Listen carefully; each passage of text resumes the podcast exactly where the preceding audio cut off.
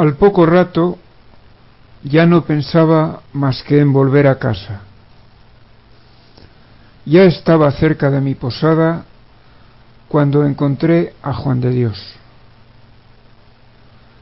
Se la han llevado, exclamó al verme.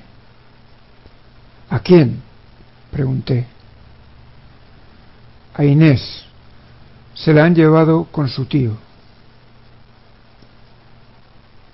Fuimos a la Puerta del Sol y allí no oímos sino lamentos por el hermano, el padre, el hijo, aprisionados sin motivo.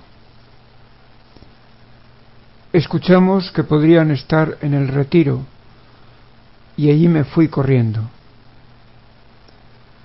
En la puerta me detuvieron, pero mi ruego conmovió a un joven oficial que me indicó que entrara.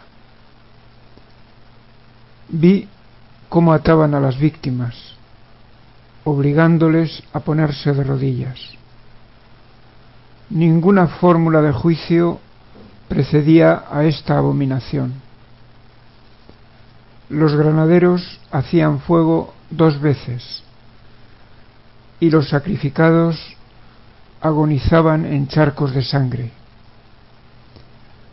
Hubo heridos que sobrevivieron y a la mañana siguiente los franceses, reconociendo su mala puntería, los mandaron al hospital.